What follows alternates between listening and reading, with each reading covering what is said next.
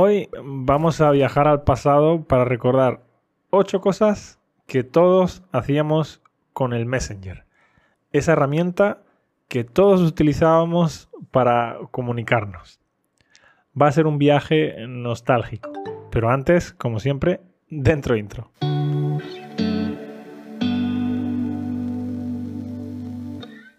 Estás escuchando Your Spanish Guide, el podcast para mejorar tu español escuchando a un profesor nativo de España. Yo me llamo David Peter y doy clases de español en mi propia academia online, yourspanishguide.com. Ahí puedes encontrar materiales guiados para aprender español por tu cuenta, puedes encontrar clases grupales para aprender conmigo y con un pequeño grupo de solo 5 estudiantes, y también puedes encontrar clases individuales en las que tendrás toda mi atención para ti. No te quedes sin probarlo, yourspanishguide.com. Bueno, quiero dedicar el episodio de hoy a toda aquella generación que usaba el Messenger con frecuencia para comunicarse. Y es de eso precisamente de lo que vamos a hablar hoy. De esa maravillosa herramienta que supuso un antes y un después en la comunicación. Por supuesto, no hablo del Messenger de Facebook Hablo del antiguo Messenger de Microsoft, MSN. Esta herramienta nació en el año 1999 y en esa época funcionaba prácticamente como funciona WhatsApp hoy en día. Pero había ciertas cosas que nosotros hacíamos que eran peculiares, que eran diferentes. Vamos a comentarlas. En primer lugar, el zumbido. El zumbido, o en inglés nudge, era una herramienta que nosotros utilizábamos, o bueno, o que tú podías utilizar cuando alguien no te contestaba. Cuando tú usabas el zumbido, la ventana de la otra persona vibraba y hacía un ruido infernal. Era muy molesto y por eso funcionaba perfectamente. Porque tú conseguías lo que querías, tú conseguías llamar la atención de esa otra persona. A veces también conseguías el odio infinito de esa persona. Pero bueno, como decimos en español, no hay rosas sin espinas, ¿verdad? Bueno, vamos con el siguiente recuerdo. El recuerdo número dos son los cibercafés. Esto no era algo de Messenger, pero yo creo que es imposible recordar el Messenger sin recordar los cibercafés. Los cibercafés eran unos establecimientos en los que había muchos ordenadores y tú podías pagar para utilizar el ordenador por un tiempo determinado. Creo que el precio era algo así como un euro por una hora, más o menos. Los jóvenes de mi generación íbamos siempre a los cibercafés para jugar al ordenador y también para poder hablar por el Messenger. Y quiero hablar sobre esto, sobre hablar por el Messenger en los cibercafés, porque está relacionado con el, con el siguiente punto. El siguiente punto es echarle la culpa a tu amigo cuando un mensaje te dejaba en mal lugar. A ver, me explico. Como en el cibercafé estábamos con nuestros amigos, si tú estabas hablando con una persona, con un amigo o con una persona que te gustaba y tú decías algo de lo que después te arrepentías, tú podías decirle a esa persona que había sido tu amigo. Era algo así como, por ejemplo, ¿te gustaría ir al cine conmigo? Se hace el silencio.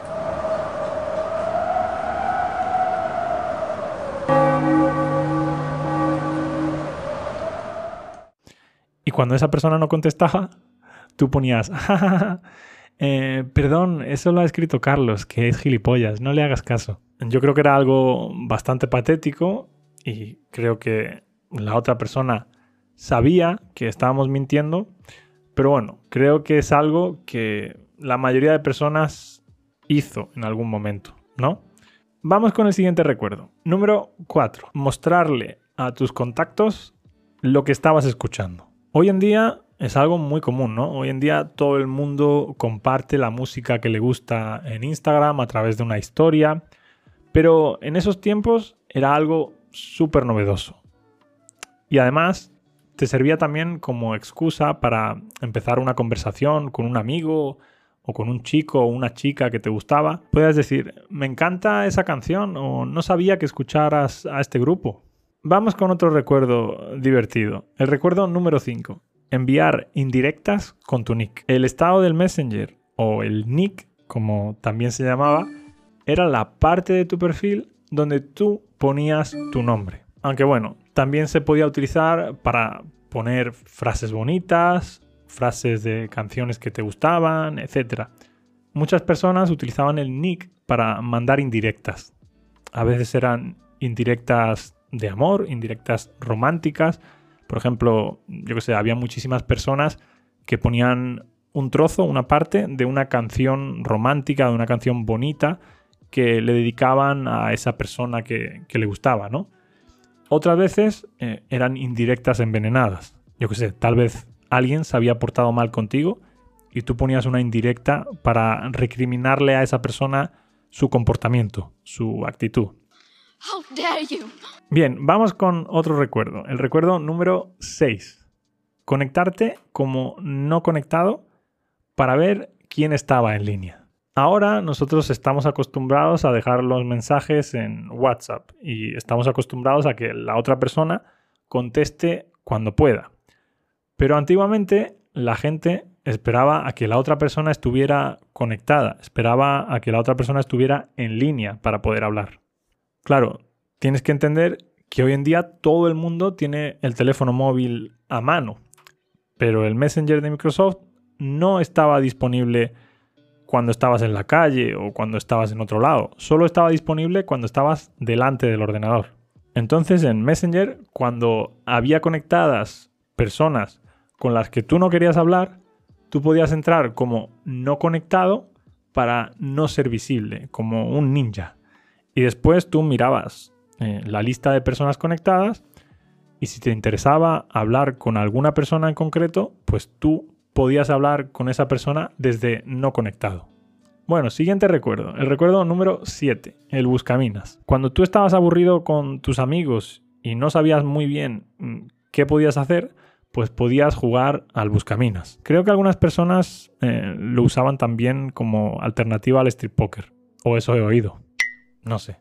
Vamos con el último recuerdo, el truco de conectarse y desconectarse repetidas veces para llamar la atención de las otras personas. Había muchísima gente que se conectaba y que se desconectaba varias veces.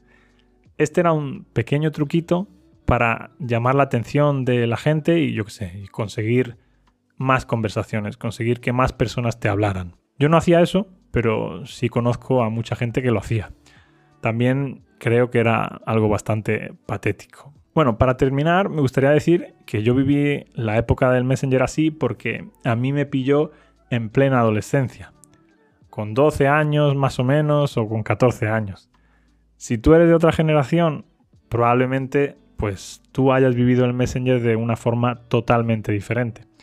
Pero bueno, de cualquier forma, puedes contarme aquí en los comentarios si hacías estas cosas o si no las hacías y bueno, puedes contarme qué otras cosas hacías tú con el Messenger o qué cosas hacía la gente de, tu generación. Bueno, hemos llegado al final, así que gracias por verme o por escucharme y en especial gracias a los miembros de YoSpanishGuide.com. De verdad, chicos, no podría hacer nada de esto sin vosotros, así que muchas gracias. Y bueno, recordad que están abiertas otra vez las inscripciones a las clases grupales, así que puedes entrar cuando quieras.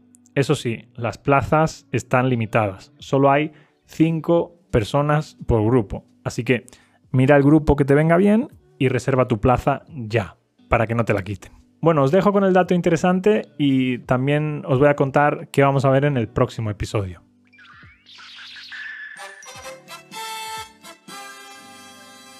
¿Sabías que los delfines puedan hablar entre ellos usando frases de hasta cinco palabras, o al menos así lo indica un estudio de los investigadores de la Reserva Natural de Karadag, en Ucrania. ¿No es increíble? Yo conozco a algunas personas que no son capaces de hacer frases de cinco palabras por las mañanas. Bueno, ahora sí que sí, hemos terminado. Nos vemos en el próximo episodio en el que una vez más escucharemos vuestras preguntas, las preguntas de la audiencia y mis respuestas. Si quieres mandar tu propia pregunta para que suene en este podcast, solo tienes que ir a yourspanishguide.com y bueno, en el menú vas a ver un botón para enviar la pregunta. Y también, si quieres, puedes ir directamente a yourspanishguide.com barra pregunta, ¿vale?